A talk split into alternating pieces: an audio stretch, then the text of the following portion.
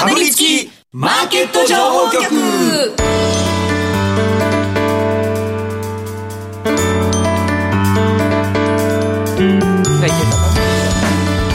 金曜夕方はラジオにかぶりつき皆さん1週間お疲れ様でした。進行役の八木ひとみです。さあ今週はこのお二人とお話進めてまいります。スパローズ大和勝孝さんそして岡三証券投資情報部シニアストラテジストの武部力也さんです。よろしくお願いします。お願いします。お願いします。えー、っと武部さん。誰？これ。パソコンから YouTube の音声が流れてきて 慌ててるという。なんで？そうですね。普通音量出してないのが普通ですもんねそうですよ。ねさんのせいじゃないです。スタッフだよ絶対。ごめんなさいってやってる。謝ってるっつったってまそうですね。しかもオンエア直前にはい。ちょっと悠長に炭酸水を飲んでらっしゃったから余計完璧にまあ私もちょっと失礼この上ないかもしれませんけどね、い。やいやいやえー今日はね、はい。えーまあ、いろんなね、はい。予定調あるかもしれませんけどね、はい。今日裏切りの日って知ってました？え知らない。何どういうこと？急に今日今日ねいろんなもの裏切らなくちゃいけないんですよ。え？学生の時に覚えなかった「いい国作ろう鎌倉幕府」とかさはい「いちごパンツの本能寺」え今日はね、本能寺の変があったの日なんですよはあそれで裏切り。裏切り裏切りなるほど。なるほどなるほだから今日どはねいろんなものを裏切っていかないといけないですよ、ね、そっか。嘘ついていい日とか裏切っていい日とか。今日裏切っていいじゃん今日裏切りの日。あ何をどう裏切りますだからもうう言ってることもやってることも全部裏切ってこういきなり「でもはいじゃあまた来週」って急に今この場で言うみたいなね。でももう嘘なら嘘でしただけど。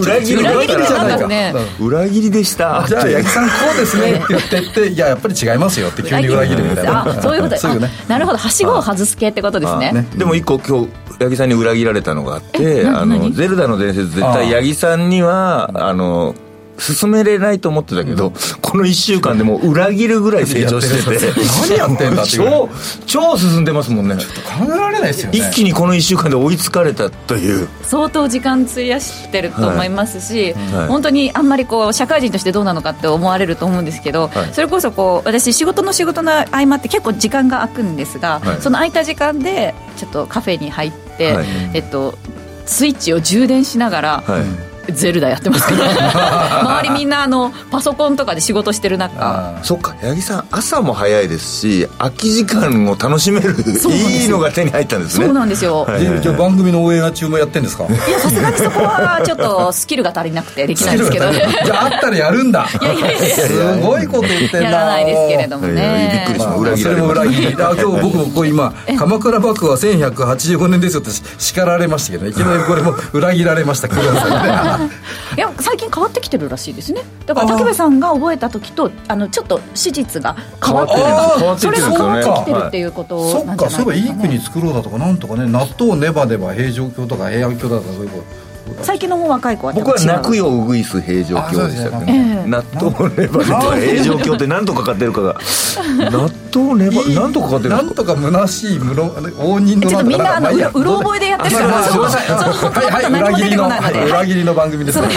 昔っていうことで。昔昔の話でした。さて雇用統計の日は岡三証券デーとして前後半に分けて岡三証券投資情報部の精鋭ストラテジストにご登場いただきまして日本株為替両面の情報盛りだくさんでお送りしていきます。この後は山本慎一さんそして後半は武部力也さんに解説してもらいます。そしてこの番組 YouTube でも同時配信しています。午後5時からは YouTube 限定で延長配信しますので動画でもご覧ください。また番組ウェブサイトには今日の資料がアップされていますのでダウンロードして参考になさってください。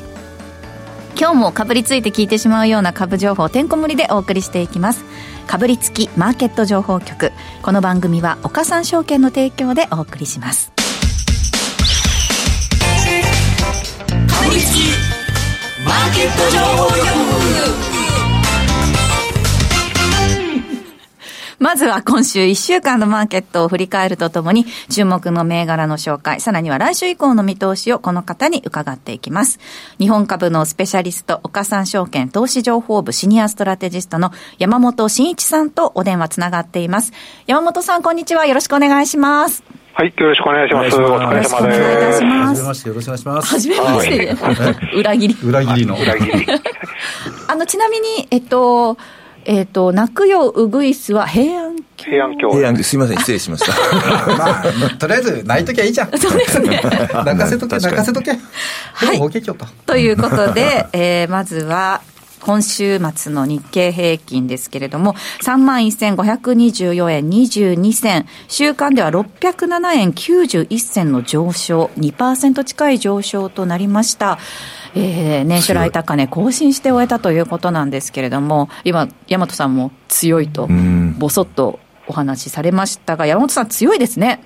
そうですね、全くもう下を、下を巻く強さと言っていいんでしょうか。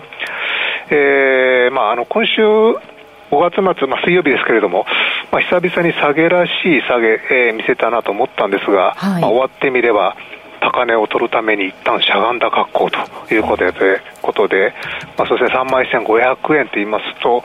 えーもう遡るのも大変なんですけれども、90年7月25日に、えー3万1701円というのがあるんですけれども、それ以来の水準と。いうことで、えーもう節目、そうですね、3万1500円、えー乗せましたんで、節目は3万2000円、3万2500円、3万3000円と、まあ、こういったあのちょうどいい節目になってくるんですけれども、はい。まあ、目先目指すとしたら、えー、3万3192円というのがありまして、えーこれはあの、えー史上最高値3万8915円から、えーその後、1回あの3万円割れまで急落したんですけれども、その後、綾戻しでこの3万3190円つけて、えーそこからはもう、だだ下がり状態ということで、えーそこまではあ目立ったそういった節目がないという状況ですので、そうですね、まあ、非常に強い動き、えーまあ、一本調子に上がっていくという感じはない、あ一本調子に上がっていくというのはまあ考えにくいですけれども、やはり適度に、えー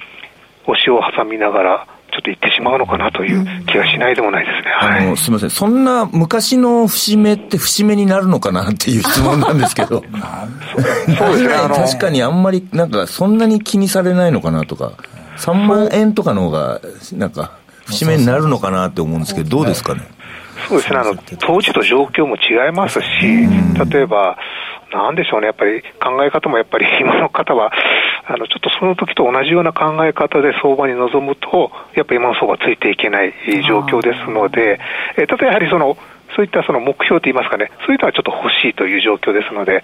まあ3万円、えー大台超えまして、次はやっぱりそのあたりですかね、という感じですね、はい。うんまあ、商いもかなりできてる印象ではありますよね。そうですね、あの本来でしたらこんなところはあまり、えー、スカスカということで、真空地帯なんですけれども、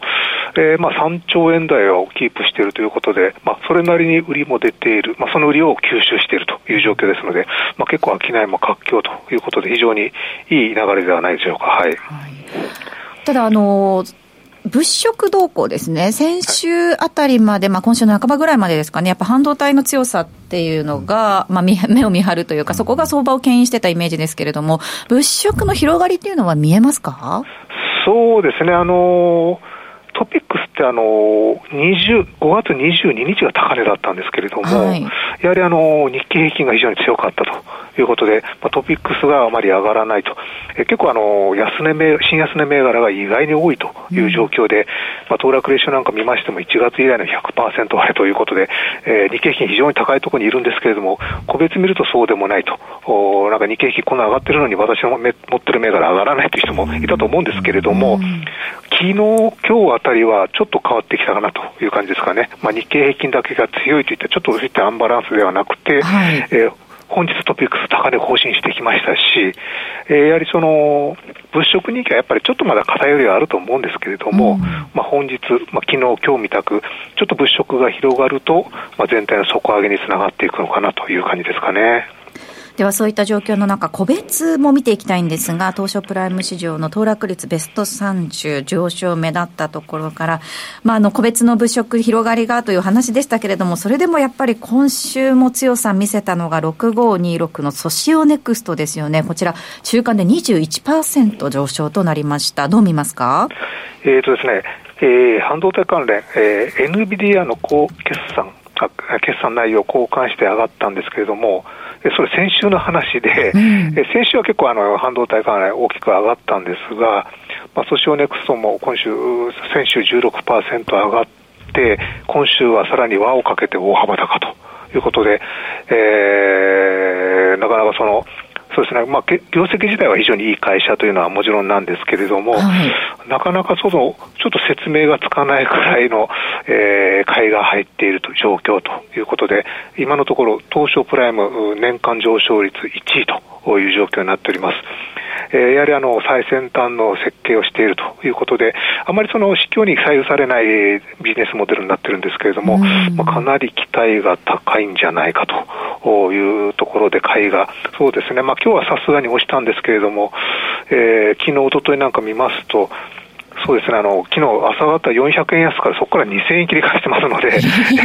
すごい、すごい買いが入ってきているという状況ですので、えー、なかなかその、ちょっと加熱はしておりますので、まあ今日みたく休む場面は今後もあるとは思うんですけれども、はい、まあいい押し目になってるんじゃないかということで、まあ下で買いたい方はたくさんまだいらっしゃるのかなという感じですかね。そうですね。5月19日の時点で1206、すみません、12,630円が終値だったんですが、そこから2週間で、えー、高いところで1万8710円まで、えっ、ー、と、高値つけたっていうことで、スピードがすごいですね。そうですね、まあ、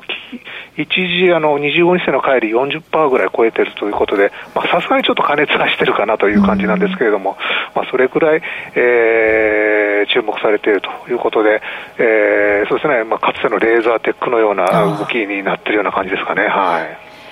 6526ソシオネクストですが、今週末1万7720円で終えています。そして、えー、もう一銘柄ピックアップしていくのが、このあたりでちょっと物色の広がりっていうのが見えるんですかね。17位に顔を出しています。8830住友不動産。週間で13%近い上昇となりました。そうですね、まあ、意外と言ったら失礼なんですけれども、あのこの大手不動産、え週間でえー、10%以上上昇するのって結構珍しいということで、まあ、そこまで大きく動くあの銘柄ではないんですけれども、はい、まあ、今週、商いも結構できてますし、まあ、結構買いが入っていたという状況です。えー、あのー、目標株価の引き上げも大手大手不動産3社あったみたいなんですが、えー、三井不動産、三菱地所、そんなに上がってます、買われてるんですけど、そこまで上がってませんので、はい、まあ、三井住友不動産だけが結構大きく買われているという状況です。えー、まあ不動産、これまでちょっと物色の中心という感じではなかったんですけれども、ね。えー、まあ、あの終わった23年3月期、えー、過去最高益の、えー、企業多いですし、まあ、今期の見通しも結構順調といいますか、えー、好調な銘柄も多いということで、まあ、不動産もやはりあの PBR1 倍割れの銘柄多いということで、うん、そういった物色の流れに乗る乗ると思いますし、いやそして何よりもちょっとあの出遅れ感があると、ね、いうことで、はい、そういった意味で、あの今週、物色されたということですので、まあえー、こういったものに広がってくると、非常にいい感じになってくるんじゃないですかね。はい住友不動産8830ですが、今日高いところで3633円をつけて、年初来高値を更新しました。えー、さて、今週も強かった日経平均ですが、ここから先ですよね。山本さん、どういうふうに見ていますか？そうですね、来週も強そうな感じですね。えー、まあ、国内外であまり大きなイベントがない、まあ、SO FOMC 前の週ということで、ないんですが、まあ、国内ですやはりあの S q がありますので、メジャー S q ですね、えー、ありますので、ひょっとしたら、えー、スキュー絡みで、えー、上に持っていこうとか、うん、もしくはこの辺りから動かしたくないと、まあ、そんな感じで、まあ、結構先物の動きにも左右されるかもしれませんけれども、まあ、全般的にはやはり強いといった動きが続くんだと思いますね。えー、やはりあの19、まあ、非常に、えー、外国人投資が買い続いておりますし、うん、えー、結構個人投資家さん、ちょっともう売りがなくなってきたのか、ずいぶん減ってきたという状況で、えー、売り圧力もちょっとあの少なくなってきたということですので、えー、そういったことを考えますと、もうちょっとそんなにもう下げないと言いますかね、なかなかそこまで大きくは押さないという感じになってきたんじゃないかと思いますね。はい、では、指数はそういった状況の中で、個別で注目、どういったところになりますか？そうですね、個別、やはりその半導体、まあ、引き続き注目なんですけれども、まあ、半導体一辺倒という感じではなくなってきましたので、うん、えー、そうですね、今日あたりですと、まあ、トヨタが半年ぶりに2000円回復しているとか、まあ、そういった動きもあるんですけれども、えー、ちょっと内需のグロース系ということで、まあ、情報通信、まあ、このあたりも決算良かったんですけれども、ちょっとあの最近、えー、押して程よくちょっと調整した後の戻りということと、うん、あとはやはり、えー、経済再開関連ですね、えー、このあたりもやはり半導体に人気がいったいってる間はちょっと、えー、止まっておりましたので、はい、まあ、今日あたり、昨日今日あたりちょっと動き出してきたということで、えー、7936のアシックスということで、こちら注目しております。はい7936アシックスですが、えー、今日は5%近い上昇となりました。3865円で終えています。えーと、12月の決算ということで、あの12月決算銘柄ということで、えーまあ、連休明けぐらいにあの第一四半期の決算発表してるんですけれども、まあ、その後、ちょっと物色された後はあ全く動かなくなってしまったということで、えー、ちょっとあのまあ、そうですね、まあ、ちょっと半導体とかハイテクに行ってしまいましたので、あまり動かなかったんですけれども、まあえー、第一四半期の営業歴、すでにあの通期のかなり6割近く達しているという状況で、うん、まあ、非常に業績は好調という感じになっております。やはりそのマラソン大会とか、結構あのコロナで中止になりましたけども、はい、えー、今年はそうですね、コロナ5類に引き下げられましたので、結構まあ堂々とできるということで、まあ、結構そういった大会も多くなると思いますし、あとはあの鬼塚タイガーというあの、うん、ちょっとインバウンドで、えー、人気がある靴を展開しておりますので、はい、まあ、そういったものでも期待できるという状況で、そうですね、あの半月ぐらいちょっと動かなかったんですけれども、今日ちょっと動き出してきたということで、えー、こちらも出遅れ感があるということで、注目できると思います、うん、そうですね、確かに私もあのランニングシューズ、アシックス使ってます。まあ、走ってはないんですけど。なぜか。ファッションですか？走る、ように買ったんですけど、はい、あの、駅伝がちょっと雨で中止になっちゃったので使わないまま置いてますけど、でも確かに、あの、ランニングといえばアシックスというイメージはありますよね。ブランドがしっかり確立されているような印象ではありますね。えー、7936アシックスですが、今週末3865円で終えています。ここまで岡三証券投資情報部シニアストラテジストの山本慎一さんにお話を伺いました。山本さんありがとうございました。はい、ありがとうございました。この後は竹部力也さんにお話を伺います。ここでお知らせです。岡三オンライン。岡三オンラインなら口座開設から最大3ヶ月間、現物信用取引手数料を全額キャッシュバックいたします。キャッシュバック金額に上限はありません。さらに、キャッシュバック期間終了後も定額プランなら売買代金100万円まで取引手数料が毎日無料。株主優待銘柄も取引手数料が無料です。現物信用合わせて最大200万円まで毎日無料。手数料に自信あり。株式取引なら岡三オンライン。岡三オンラインは岡三証券株式会社の事業部門の一つです。当社が取り扱う商品等には価格変動等により元本損失元本超過損が生じる恐れがあります。投資にあたっては契約締結前交付書面等を必ずお読みください。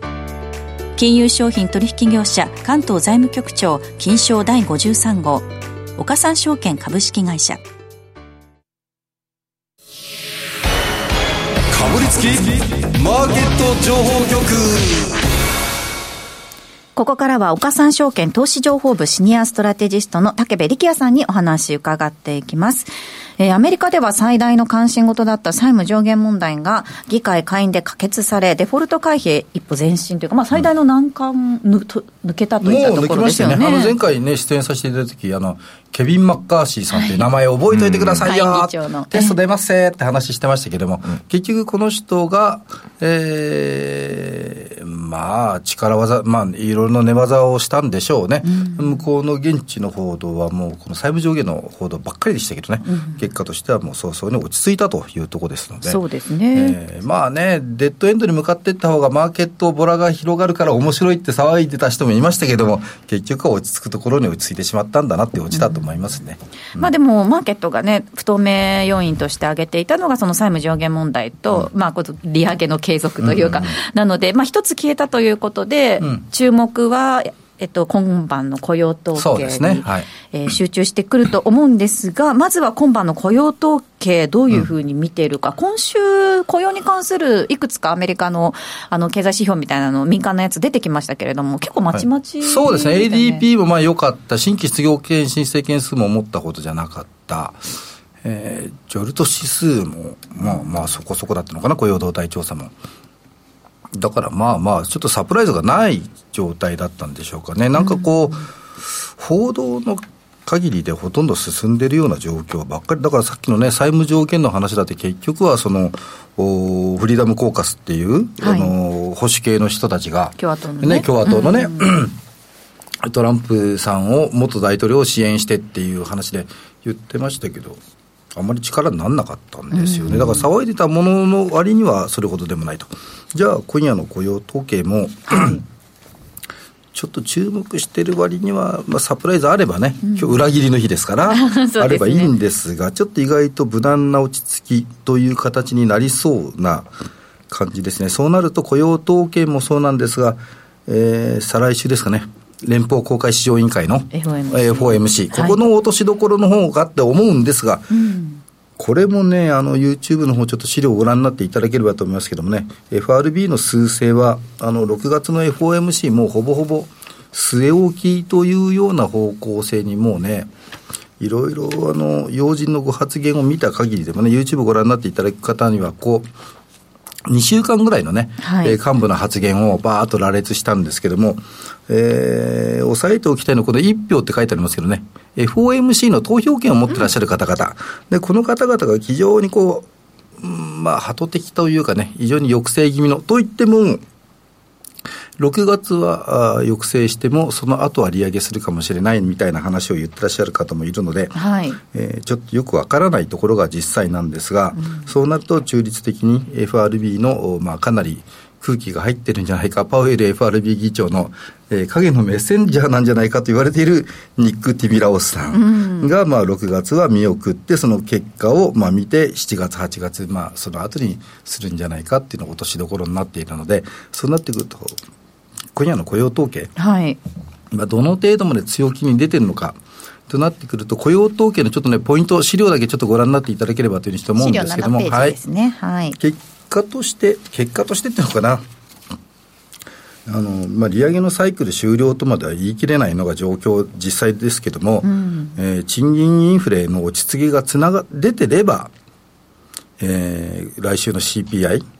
13日ですかね、はい、えー、来週、再来週か、再来週ですよね、CPI のところでも、まあえー、ある種落ち着きがあるのかなって話になるのかもしれませんけれども、ちょっと一時的なものでちょっと終わってしまいそうな感じなのかなという感じです。だからそうなってくると、ちょっと久々に言いたいところでございますけどね。あんまり雇用統計興味ないな。結果だけだな。久しぶりですね、えー、結果だけ知りたいなっていう感じで。うん、うん、で、なんで結果だけ知りたいのっていう話になると、もう一つ、これちょっと延長線上の話になるのかもしれませんが、延長線的な話になるかもしれませんが、5月の30日に、えー、なんと日銀と財務省と金融庁の三者会合があって、うんうんマーケット牽制しましたよね。もちろん金融システムだとか、えー、債務上限の問題に関するね、情報交換だというして思いましたけれども、はい、で、これ始まる前、直前まではね、1ドル142円ぐらいのところが、えー、意識されるよねっていうふうにして言われていたんですけども、で、この根拠っていうのは、えー、昨年の高値から今年の最安値、そこからの61.8%戻しが142円の半ばっていう形で言われていたんですけども、うん、ここまでちょっとね、終わってしまいましたので、そうなるとちょっと直近のところ、まあ一番ベタベタなところの、えー、ストラテジックなところをですね、見ていただければというふうにして思うんですけども、えー、一番最後かな。えー、短期ドル円というところで、YouTube の方、資料のところ、ちょっとご覧になっていただければと思いますけれども、今日はちょっとこう、戻り売り作戦、うん、うん、上がってきてるところでもう売り足しっていうような人たちの方が、一旦は多いのかなと。で、この、えー、三者会合の時に、実はあの、いくつかの銀行のディーラーさんと話したんですけどもね、うん、やっぱり通貨当局、通貨当局というか、まあ、もうちょっとこう、ちょっと品のない言い方すると、お上のご意向でございますのでね、えー、そうじゃないよっていうふうにして言われていても、一旦はリスク管理上、ドルロング円、円ショートの、要はドル買い売りの持ち高は縮小するよねっていうのが、まあね、教科書的な話でございますもちろんその後ね、えー、昨日 ISM が悪かったよとかいろんな話はあるとは思いますけれども、はい、一旦はマーケットはちょっと縮小させた感じで、1ドル140円の後半はダブルトップ気味に見上げてる感じですので、うん、ここを超えるまではちょっと売ってみたいなという形。じゃあどこまで下がるのか。200日移動平均線取ってる137円の前半から半ば。うんここまでちょっと買い待ちしたいなというとこでしょうかね。だから今日はちょっとね、先々のベンチ指標どうなるのかが、要チェックの日だというふうにして思います。うん、ここまで武部さんにお話しいただきました。続いてはこちらのコーナーです。大和さんお願いします。為替素人大和の今更聞けない。武部さんご出演の時に大和さんからどうしても聞いておきたい率直な疑問をぶつけてもらいます。お願いします。やっぱりこのなんかあんまり何もなさそうな感じだったんですけど まあ一応知っておきたいというか何かある可能性があるものとか、うん、大きくこうドル円が動いたりする可能性があるパターンだけをちょっと頭に入れときたいな。イベントとしてっていうことですか、ね、裏切りのものが何かあるかってことですね。あれならば。まあね、まあ、今更日本の政治でね、はい、あの翔太郎坊ちゃんもお辞めになられましたしね、うん、選挙がどうこうって話も多分ないでしょうし、うん、日銀もそれによって多分当然依存度変わらないでしょうから足元は雇用統計なんですが週末、はい。えー、石油輸出機構 OPEC と、オペックプラスか。そうですね。はい。追加減産の協議をしてるんですよね。はいはいはい、するんですよ。ごめんなさいね。で、するんですよね。原油価格の不安定性、まあおそらくね、減産しないんじゃないかというふうにして言われてますけども、えー、減産というような形になると、まあ当然でしょうけども、原油価格が上昇する。はい、えー、週明けの、このね、原油価格の上昇にぶれる、えー、株式銘柄も出てくるでしょうけども、為替の観点からすると、まあ当然メキシコペソだとか、資源国通貨、南アランドだとか、オージー、あとはキャンディー、カナダドル、えー、こうしたものがちょっと週またぎでね、ギャップ出てくるかもしれませんので、えーまあ、この辺のところ、これぐらいかな。あとはちょっとね、ちょっと疲れてもなかなかないものはないよって正直に言っておかないとね、ないものはないって言いたいとこですが、あとはそうですね、うん、でも他になさそうだな、ちょっとね、サプライズないですもんね。久しぶりになんかこう、ゆったりとした雇用統計というか。うん、まあ、おそらく、サプライズってもそんなにびっくりするほど強く、だからサプライズがあればね、チャートはま、あの、真っ逆さまか、あもうま、まっすぐにポーンと上がるか下がるかなんで、それがサプライズすぐ示すんでしょうけども、うん、えー、結果としてね。で、トルコリラどうなりますかって話は、ちょっとこの辺のところはもうかなり厳しいですよ。で、トルコリラに関してはもう今更ね、円フラッシュクラッシュでの影響っていうのも多分ないと思います。申し訳ないですけども、そうなってくると、えー、先ほどね、OPEC プラス、このところの原油絡みのところが、株為替影響するんじゃないかなとは思います。ありがとうございます。えー、ということで、ここまでお話聞いてきましたけれども、あっという間にラジオタイムエンディング近づいてまいりました。はい、ちゃんと僕も秒タイム見ながら話しました、ね、ありがとうございます。実際に投資をされる際の判断はご自身でしてくださいますようお願いいたします。かぶりつきマーケット情報局。この番組は岡三証券の提供でお送りしました。えー、さて、この後はですね、延長配信の方で皆さんに引き続きお付き合いいただけたらと思います。かえっ、ー、と、竹部さんの為替のお話ですね。えー、まだ資料ありますので、ありますのでね。そちらの方をじっくりと。はいまあ、短期的なあってもね、中長的な観点ではまだまだ興味深い場面ではありますのでね、はい、株の方もぜひどんな動きするのか、参考参考していただければなというふうにして思います。はい。さて来週なんですけれども坂本慎太郎さんそしてゲストに個人投資家の内田守さんをお迎えする予定です。内田さんお久しぶりですね。すね、えー、どんな優待の銘柄持ってきていただけるか楽しみになさってくださいここまでのお相手は大和勝孝さんそして武部力也さんでした。お二人ともありがとうございました。ありがとうございました。かぶりつきマーケット情報局ラジオをお聞きの方とはここでお別れです